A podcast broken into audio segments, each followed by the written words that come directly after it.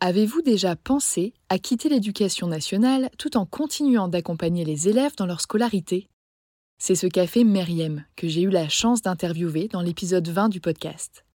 Après avoir enseigné la physique-chimie pendant 10 ans, elle a choisi de devenir COSI, conseillère d'orientation scolaire indépendante.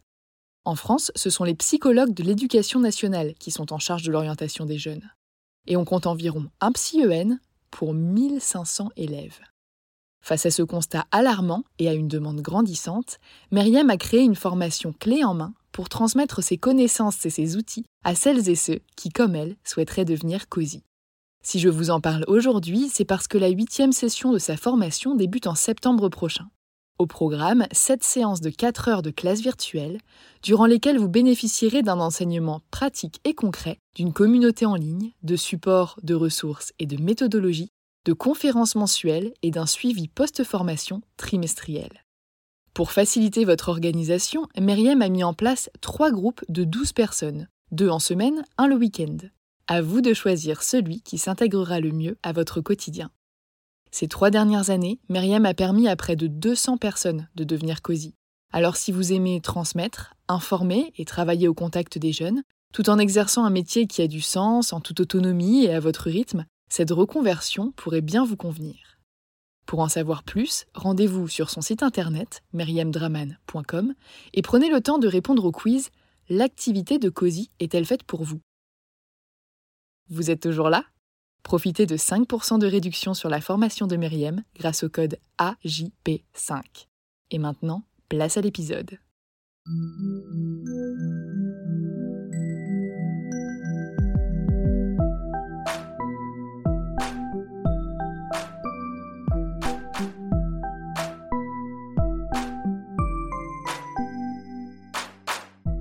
Bienvenue sur Avant j'étais prof, le podcast des enseignantes et enseignants qui ont osé la reconversion.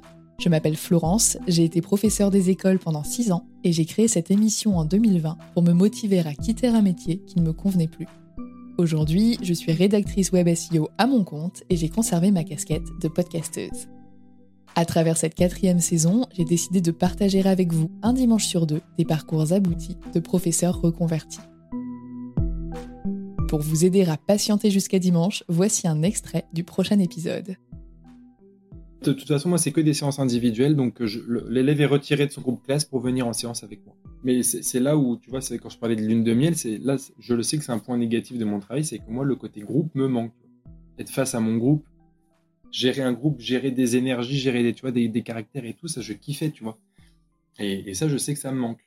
Mais il y a tellement de plus dans mon travail que que, bah, les moins ne comptent pas. J'ai une voiture de fonction. J'ai un ordinateur de fonction. Sérieusement? Mes heures de prépa, c'est mon temps de travail. Mais si Et en fait, ça existe, quoi. Tu peux enseigner dans des conditions où tu es confort, quoi. Et j'ai énormément de chance hein, d'avoir trouvé ce poste parce que je trouve qu'il combine tout. Et, et la place d'être un satellite autour de l'école, j'adore, quoi. J'adore être quand même dans les écoles, j'adore rencontrer les enseignants. Euh, tu vois, c'est quelque chose que j'ai réalisé aussi en étant, en étant dans ce poste-là, c'est que bah, par rapport aux autres professions de mon plateau technique, moi, je parle le même langage que les enseignants. J'ai été dans leur situation, je, sais ce qu'ils vivent, entre guillemets. Chose que les autres professions ne savent pas forcément et ne se rendent pas compte. Tu parfois, quand on donne des conseils pour aider euh, un élève sourd, bah, moi, je sais que euh, l'enseignant, il a cet élève sourd-là, mais il a sûrement cet élève avec ces besoins-là. Euh, enfin, peut-être dix autres enfants ont besoin. Bah, en soi, tous les enfants ont des besoins particuliers, tu vois, mais donc, des fois, faut, j'essaie aussi de leur dire faut tempérer nos, nos, demandes parce que bah, c'est chargé, tu vois, d'être enseignant. Quoi. Et ce que j'aime aussi, c'est le plateau technique. J'ai adoré discuter avec d'autres professionnels qui ont un autre filtre sur euh, les jeunes et sur euh, on va dire la pédagogie que moi. Quoi. Et en fait, je me suis rendu compte que j'ai des choses en commun avec les éducateurs spécialisés, j'ai des choses en commun avec les orthos, mais on n'est pas pareil pour autant. Et en fait, nos, nos regards croisés, c'est tellement enrichissant. Et souvent, quand on reçoit les parents, on les reçoit en équipe. Maintenant, je me sentirais plus capable de recevoir des parents parce que je, suis assez au clair sur euh, ce qui a enseigné à l'école. Mais tu vois, au début, quand j'étais jeune prof, euh, j'étais même pas déjà très bien au clair sur le programme, sur ce qui, tu vois, euh, il y a tellement de paramètres à prendre en compte que c'était chaud. là, tu es tout le temps avec tes collègues, on est en équipe et chacun va avoir son regard et c'est tellement confort quoi de, de se sentir partie d'une équipe et le travail d'équipe, c'est pas juste une ambition, c'est moi je suis dans le bureau avec les éducateurs spécialisés, puis on parle quoi tout le temps, c'est notre quotidien d'être en équipe. Ça, c'est confort de ouf. Et l'autre chose incroyable, c'est que donc mon taf, c'est donc une association. Je rends service aux, jeunes, tu vois. Il n'y a pas d'obligation pour eux de suivre mes séances. Je suis pas dans du soin, moi, je suis dans du service. Donc, je propose, si vraiment le jeune ne veut pas ou voilà, ou on peut arrêter l'accompagnement. et dans du service. Donc, on construit le projet d'accompagnement sur l'année avec le jeune et la famille. Et ça arrive très souvent qu'à la fin des réunions, les parents te disent merci pour ce que vous faites. Chose euh, qui n'arrive pas très souvent quand tu sors de ta classe avec tes 30 élèves. Euh. Ou, ou, alors ça vient après le oui, mais les vacances, oui, mais machin, oui, mais machin, tu vois.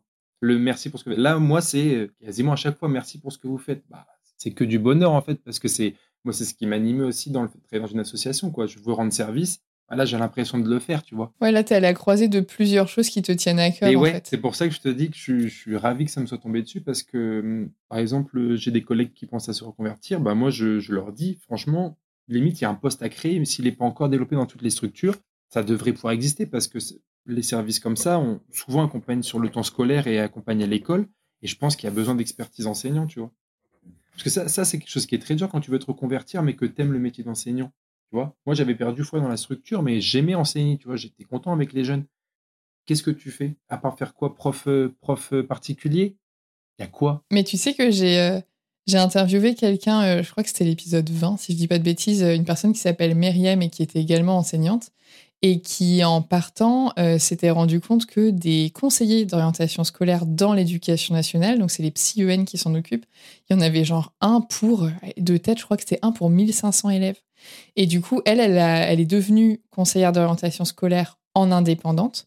Et il y avait tellement de demandes qu'elle s'est dit, ben, je vais proposer une formation en fait pour apprendre à d'autres collègues à faire comme moi parce qu'il en manque tellement. Et aujourd'hui, elle a dû faire euh, cinq ou six sessions de formation, d'apprentissage, mais elle a dû former une centaine de personnes à le faire. Et c'est à la fois énorme, et tu peux te dire, oui, mais après, il y aura plus de place. Mais en fait, il en manque tellement et finalement, tu vois, il y a un côté quand même où tu restes dans l'enseignement, l'échange, la transmission, le partage, le conseil, l'humain en fait. Tu veux créer un podcast, mais tu ne sais pas par où commencer? Je pense qu'on a ce qu'il te faut. Notre programme 30 jours pour créer ton podcast répond à toutes tes problématiques. La conception de ton projet, le format de ton podcast, les visuels, le titre, l'enregistrement, le matériel, l'hébergeur, le montage, la communication, tout t'es réunis en un seul endroit pour faciliter le lancement de ton podcast. Mais au fait, nous, c'est qui nous? Moi, c'est Florence, créatrice et hôte du podcast Avant j'étais prof. Et moi, c'est Solène, créatrice et hôte du podcast Friendship. À nous deux, on a publié plus de 140 épisodes et réuni 120 invités à nos micros. Notre aventure podcastique a connu de nombreux rebondissements. L'euphorie du lancement, la solitude, les doutes, la persévérance, la passion et enfin les audiences qui décollent.